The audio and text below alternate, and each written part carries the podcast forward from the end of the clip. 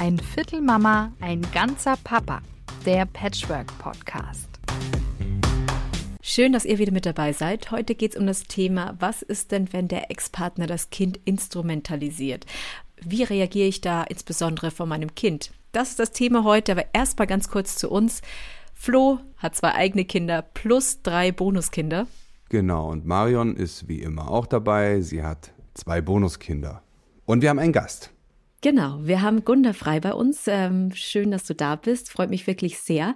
Du bist Diplom-Sozialpädagogin, Kinder- und Jugendlichen Psychotherapeutin, Traumatherapeutin und Autorin. Willkommen. Du hast auch eine besondere Familiengeschichte. Also ich habe einen leiblichen Sohn, einen könnte man auch als Bonussohn bezeichnen, das ist ein Pflegesohn, der ist aber seitdem er zwei Tage alt ist bei mir. Ich habe ähm, zwei Töchter annektiert, also Stieftöchter, die zu mir gekommen sind, weil die Eltern beide verstorben sind und ich mit dem Vater liiert war. Und habe jetzt auch einen Partner, der wieder Kinder hat, aber die sind aus dem Haus. Aber trotzdem ist diese Konstellation, man dividiert sich auseinander und mit neuen wieder zusammen, ähm, ja immer Thema. Und ähm, ich äh, war auch eine Zeit lang mit einer Frau in der Tat zusammen und mein Kurzer hat zu ihr auch Mami gesagt. Und es geht immer für mich darum zu gucken, was ist ähm, für das Kind das Beste. Also immer ähm, zu gucken, was braucht ähm, das Kind und danach zu handeln. Das ist zumindest meine Devise. Auch vielleicht aus meiner Profession, aber auch als Mama. Als ich mich von dem Vater meines Sohnes getrennt habe, da war der, also meines leiblichen Kindes, da war der fünf. Und ich habe mich lange gefragt, was ist besser für dieses Kind? Ist es besser, keinen Kontakt zu diesem Vater zu haben oder mit diesem Vater aufzuwachsen? Also wir reden halt nicht von einem anderen Elternteil, der kooperativ ist und ähm, für das Kind entscheidet, sondern von einem Menschen, der ähm, das Kind instrumentalisiert für seinen, seine Nutzen und manipuliert. So. Und ich habe mich damals entschieden, es ist sein Vater und es ist besser, mit ihm aufzuwachsen. Aber es war halt für mich eine extreme Challenge, klar zu sein. Also die Dinge immer beim Namen zu benennen. Bindung zu stärken und Verhalten trotzdem klar zu benennen. Also ich sage das immer so als Beispiel. Der war beim Papa-Wochenende und ähm, Chips bis mitten in der Nacht, Filme, die nicht altersentsprechend waren, äh, nicht auf Hygiene und nicht auf Gesundheit und so irgendwie nichts geachtet. Und äh, Sohnemann kommt aber total begeistert wieder und sagt, ah, das war so super beim Papa. So, jetzt äh, finde ich das aber total kacke und äh, das Problem, was viele haben, dass ähm, dann nicht mit dem Kind darüber sprechen, weil sie ja denken, ich will den Papa nicht madig machen, ich darf den nicht schlecht reden, was auch völlig in Ordnung ist. Aber wenn wir nicht sagen, ist es in Kinderaugen Zustimmung. Und dann kommt irgendwann der Punkt, wo so ein Kind, also gerade die Kleineren, denken, oh, bei Papa darf ich alles, bei Mama nicht. Mama sagt aber dazu nichts, also findet sie eigentlich gut, was Papa macht. Sie macht aber alles anders und dann kommt irgendwann, du bist die Arschlochmama. Und dann kommt der Boykott. Und deswegen ist es so wichtig, Dinge klar zu benennen. Und das war damals eine echt krasse Challenge für so einen kleinen Knirps. Aber ich habe dann immer gesagt, boah, ich freue mich voll, dass du ein geiles Papa-Wochenende hast. Ich freue mich, dass ihr schöne Sachen gemacht habt. Ich freue mich echt, also auch das zu fühlen. Ich habe mich für meinen Sohn wirklich gefreut. Und dann aber auch zu sagen, weißt du, aber ich glaube, also in meiner Sicht hat der Papa nicht so gut für dich gesorgt. Ja, Karius und Baktus feiern jetzt eine Party Du kannst nicht schlafen, weil du Filme geguckt hast, die eigentlich noch nichts für dich sind. Du bist übermüdet, kriegst ähm, dann auch Schule nicht so gut hin. Und ich hätte mir gewünscht, dass er das ein bisschen anders macht. Nur, dass es hört. Nicht, dass ich mit ihm darüber diskutiere und er weiß, ah, Mama findet Beziehung mit Papa toll. Mama findet aber nicht toll, was Papa macht. So, und es hat, ähm, habe ich Jahre so gemacht, zehn Jahre, bis ähm, irgendwann mein Sohn dann kam und sagte, das ist echt komisch mit dem Papa, der macht so komische Sachen. So, also, wo, wo er das dann selber realisiert hat. Und jetzt hat er immer noch eine Beziehung zu seinem Papa, aber er entscheidet halt bis 20 sehr auf Distanz und sagt, so viel kann ich mir, möchte ich und so viel nicht. Und ich war froh, dass ich diese Entscheidung damals so getroffen habe. Hat er es dann nicht als Kritik aufgefasst? Das ist ja die Art und Weise, wie ich es mache. Aber das heißt, es hat funktioniert. Es hat funktioniert. Der Sohn hat es jetzt nicht aufgefasst, dann ja. so als Kritik. Ja. ja, genau. Aber das ist die große Challenge, dass mhm. wir mit unseren Kindern immer altersentsprechend äh, reden sollten und vor allem ähm, informativ. Also ich habe mir nie meinen Sohn geschnappt und gesagt, mal, ich sag dir jetzt mal, wie blöd dein Papa ist. Ja, sondern wenn mein Sohn nach Hause kam, ich sag mal im Rahmen der Instrumentalisierung, ähm, der Papa kann nicht mit mir schwimmen gehen, weil du ihm das Auto nicht leist. Ja, also das ist ja sowas Typisches. Wir haben auseinanderklamüsert, wer kriegt was. Ich hatte die Kinder, also hatte ich das Auto. Ähm, er war da an Stellen mit unzufrieden, aber wir hatten uns ja beide damit geeinigt. Und dann kommen so übers Kind im, ähm, im ja, jetzt, danke, instrumentalisieren, zu sagen, mir hintenrum eins auswischen und mir den schwarzen Peter zuschieben und mich im Prinzip indirekt beim Kind schlecht machen. Und da braucht es halt eine innere Ruhe, ähm, eine klare Haltung und kein, keine, ähm, ja, so Hastrial. Da habe ich gesagt, ach, weißt du was, Spazi, das stimmt irgendwie so gar nicht. So, und dann guckt mein Sohn mich natürlich an und sage ja, guck mal, wir wohnen im Ruhrgebiet, überall fährt ein Bus hin, auch bis zum Schwimmbad. Ähm, und ihr hättet gut ins Schwimmbad fahren können. Ja, aber warum leihst du denn dem Papa nicht mehr dein Auto? Dann sage ich, guck mal, wenn du dein, dein Lieblingsspielzeugauto deinem Kumpel verleihst und das nächste Mal, das erste Mal kriegst du es zurück und nach ein Rad ist ab, das zweite Mal kriegst du es zurück und man kann die Tür nicht mehr auf und zu machen ähm, und das dritte Mal ähm, kriegst du es zurück und das nächste Rad ist ab. Gibst du dem das nochmal? Sagt er, nee. Ich sag, siehst du, ich habe dem Papa dreimal das Auto geliehen. Jedes Mal war irgendwas kaputt. Jetzt kriegt das nicht mehr.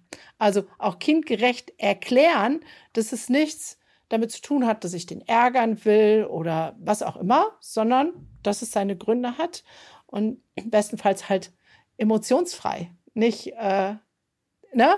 Ähm, und das ist, glaube ich, die größte Challenge, die eigenen Kränkungen, warum eine Beziehung ja dann auch nicht funktioniert hat, die eigenen Kränkungen ähm, in Bezug auf ähm, mein Ex-Partner, Partnerin möchte das jetzt aber auch anders, ähm, nicht da reinzubringen. Und das ist, glaube ich, mit das Schwierigste ähm, an der Stelle. Ja, emotionsfrei. Ich meine, wir scheitern da oft auch im Alltag, äh, weil Emotionen einfach immer mit reinspielen und wenn es in, in einer Situation gerade ist, ja, versuch da mal möglichst ähm, gelassen zu bleiben. Also für mich ist es wahnsinnig schwer.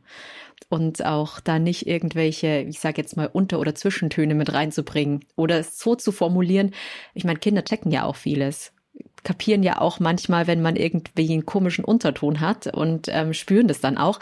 Also das ist wirklich, ähm, that's the big challenge, wie du schon gesagt hast. Eigentlich die größte. Ähm, ich glaube, daran hängt sich fast alles auf und es hat was mit meiner Grundhaltung zu tun. Also einmal meine Rollen klar zu haben. Da bin ich Mama und sorge für meinen Sohn. Und da bin ich Partnerin und Ex-Partnerin. Und diese emotionalen Dinge nicht zu vermischen das ist mit Sicherheit die größte Challenge, aber auch die wichtigste. Wenn ich die habe ähm, und gemeist oder drin bin zu meistern, dann ordnen sich ja alle Fragen darunter. So, ne? Also zu sagen, die Frage, möchte ich, dass mein Sohn mit so einem Vater groß wird, ist ja mein Schmerz, dass ich den als so bekloppt wahrgenommen habe, auch in der Trennung und danach, äh, wo ich gedacht habe, was ein riesen Arschloch. Wie kann der das überhaupt alles so machen. Und ich kann auch nicht meinem Sohn zumuten, dass der mit so einem Menschen Kontakt hat, der so einen Knall hat. Also höchst emotional. Also, wenn ich ein bisschen von, von dem plaudern würde, würde ich dir sagen, der hat echt einen Knall. Da ich. aber ja. das ist meins, ja. Und dann zu sagen, aber wenn ich auf mein Kind gucke, hat ein Anrecht auf seinen Vater. Und er hat auch ein Recht darauf, den, egal wie bekloppt ich den finde, den toll zu finden. Ich kann immer nur ehrlich sein. Und das ist das auch in meiner psychotherapeutischen Praxis, was ich immer erlebt habe, dass Eltern nicht ehrlich sind, weil sie sagen, ah, ich kann doch nichts Schlechtes über die Mama oder die Pap den Papa sagen. Aber es geht ja nicht darum, den anderen madig zu machen, sondern auch zu erklärbar zu machen. Ja, ich finde es gerade doof. Weißt du, mich hat mhm. das verletzt, dass der Papa so und so gemacht hat, aber es ist fein, wenn du mit ihm neue Erfahrungen machst. Das heißt, es komplett voneinander zu trennen, meine Beziehung mit meinem Partner, Ex-Partner und die mit meinem Kind. Na, ich denke, es kommt auch aufs Alter der Kinder an, denn äh, kleine Kinder äh, äh, können das, das dann vielleicht auch nicht verstehen, wenn man das so trennt oder dass das wichtig ist, das zu trennen. Ich kann jetzt äh, mit nee, den. Die, die verstehen das völlig. Die, die verstehen das total. Also, das ist zumindest meine Erfahrung. Ne? Meiner war fünf, der hat es total geblickt, weil ich grottenehrlich war, aber kindgerecht ihm das erklärt habe. Ja, und auch zu sagen, ich bin gerade super enttäuscht vom Papa. Aber ich freue mich, dass du eine coole Zeit hattest. Ja, dann meinte ich das vielleicht anders. Man kann manche Sachen halt nicht so gut kindgerecht erklären. Das, das geht, glaube ich, bei manchen Sachen nicht so gut. Was denn? Stichwort Unterhalt vielleicht, oder? Ja, ich denke an Unterhalt oder wenn es irgendwelche. Sag, mach mal ein Beispiel. Vielleicht finde ich ein paar Worte, die, die äh, helfen würden. Denke jetzt einfach an einen Fall zum Beispiel von einer Freundin. Die waren verheiratet und haben sich dann getrennt und dann ging es um so ähm, Scheidungsstreitigkeiten und Geld und das hat sehr viel Unruhe oder oder oder Diskussion verursacht. Da fand ich das schon ganz gut, dass die jetzt äh, versucht haben, die Kinder da mal rauszuhalten. Also die müssen nicht alles wissen im en Detail, ja. Aber wenn es Unstimmigkeiten gibt, ist es ja was, was du als Schwingung mitnimmst. Und das nimmst du dann auch mit in deine eigenen vier Wände, also ins Nest, da wo dein Kind ist. Und wenn dein Kind dann nicht informiert darüber ist, warum es diese Unstimmigkeiten gibt, nimmt es nur die Stimmung, die Schwingung auf und merkt, hm, das irgendwie ist es komisch. Ja, und schlimmstenfalls gibt es dann immer die Schleife, ich bin irgendwie schuld, weil, keine Ahnung, äh, zwei Stunden vorher gab es ähm, einen Streit über das Zimmer aufräumen, über Hausaufgaben, über was auch immer. Ähm, dann kam der Anruf äh, vom Anwalt wegen Geld, was auch immer. Und ähm, die Schwingung ist im Raum. Ja, die hast du. Und ein Kind, wenn du es ihm nicht erklärst, kann nicht differenzieren, ist es jetzt, weil es ja gar nicht weiß. Und wird es automatisch auf, ah, Mama oder Papa ist noch sauer, ähm, weil ich das Zimmer nicht aufgeräumt habe. Und damit muten wir unseren Kindern eine Emotionalität zu, die gar nicht dahin gehört. Und die Information zu sagen, hör mal, Spazi, ich muss mich gerade mit dem Papa noch wegen Dinge ähm, wir müssen auch Dinge klären und das hat mich ein bisschen geärgert, was da gerade ist. Ähm, ich will nur, dass du es weißt. Punkt. Ende der Geschichte. Ähm, da muss ich nicht en Detail erklären. Also ja, das meinte ich ja. Ich, äh, lass jetzt Papa will nicht zahlen oder sowas. Genau. Ähm. Ich lasse mal die Hosen runter. Mein Ex-Mann hat mir das Sorgerecht verkauft für ähm, sage und schreibe 3000 Euro. Das ist etwas, was mein Sohn nicht erfahrt, hat und auch nicht erfahren wird. Das ist ein Schlag ins Gesicht. Das werde ich ihm niemals mitteilen. Das muss der nicht wissen.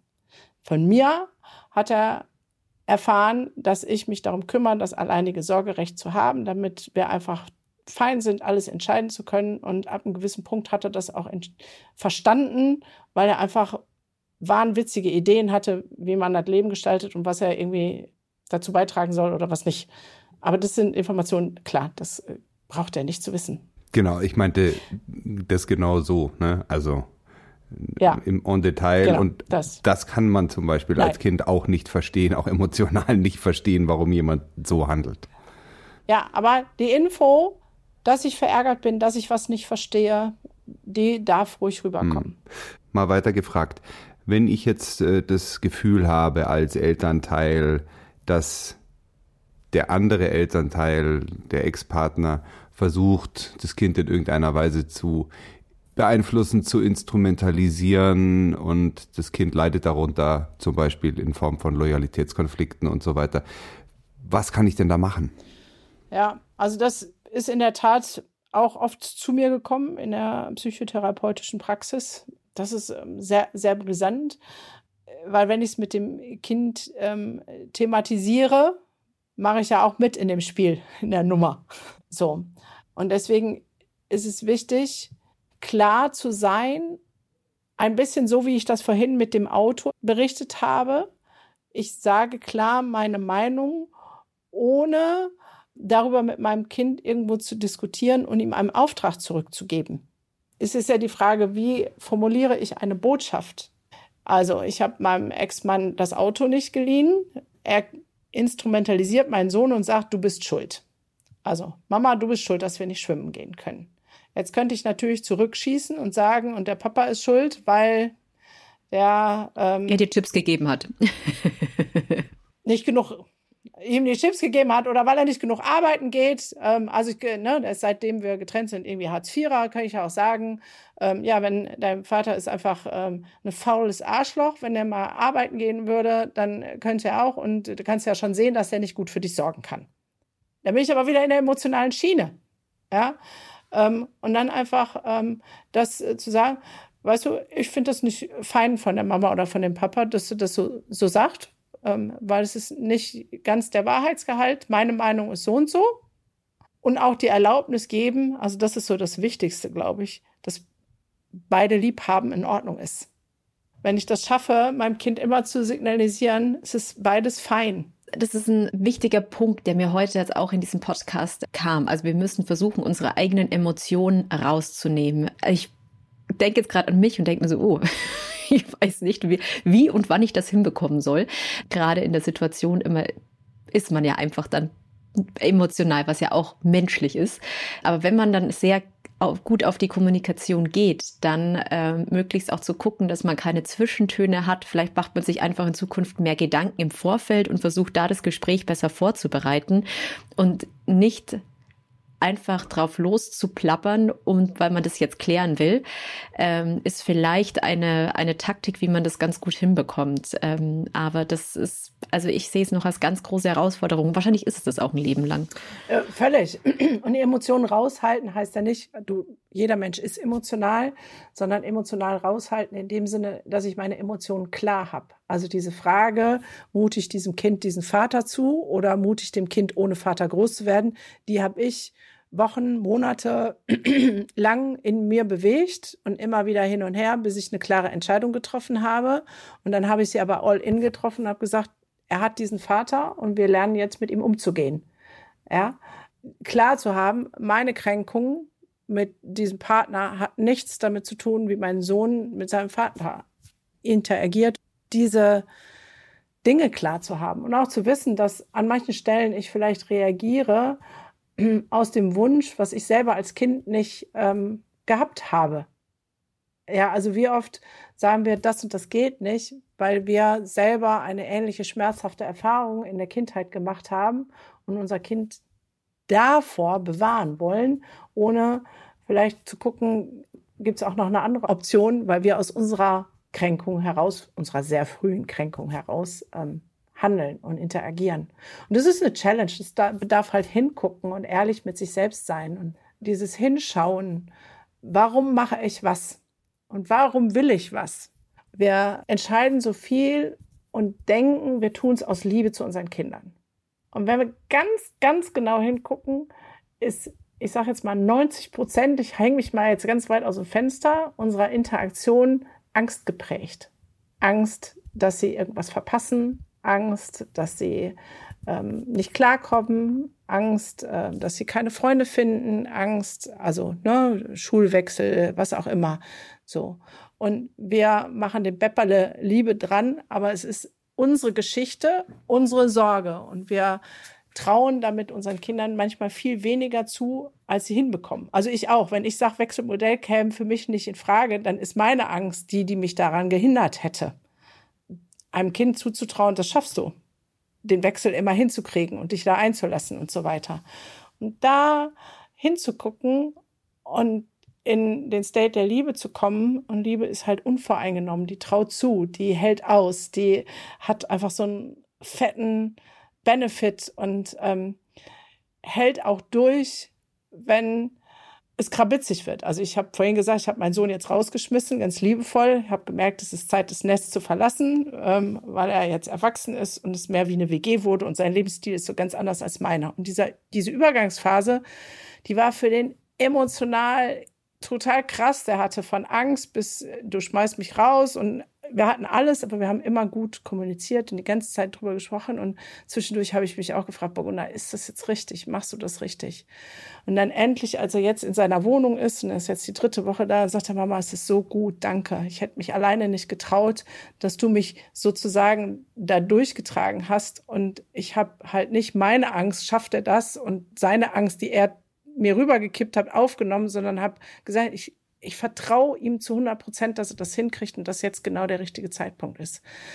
Und da mehr hinzugucken das würde ich mir wünschen für alle Eltern, egal ob Patchwork oder nicht. Das ist doch ein wunderbares Schlusswort. Vielen, vielen Dank. Ähm, Gunda Frei, du bist Autorin, Traumatherapeutin, Kinder- und Jugendlichen-Psychotherapeutin und Sozialpädagogin. Und vor allem Mama. Und vor allem Mama. und kennst die Patchwork-Seite. ja, voll. durch und durch. Und das ist natürlich für uns immer super, wenn jemand auch ähm, aus der Patchwork-Situation spricht, weil die können es einfach ganz anders mitfühlen. Vielen, vielen Dank, dass du die Zeit genommen hast und bei uns im Podcast warst. Sehr gerne, es hat mir sehr viel Freude gemacht. Ja, danke. Und wenn ihr uns schreiben wollt, dann könnt ihr das tun bei einviertelmama.gmail.com oder eine Sprachnachricht schicken, so wie unser Hörer. Äh, das geht bei Instagram unter einviertelmama. Dann hören wir uns in zwei Wochen wieder. Vielen Dank genau. fürs Zuhören. Macht's gut. Ciao, ciao. Ein Viertel Mama, ein ganzer Papa. Der Patchwork Podcast.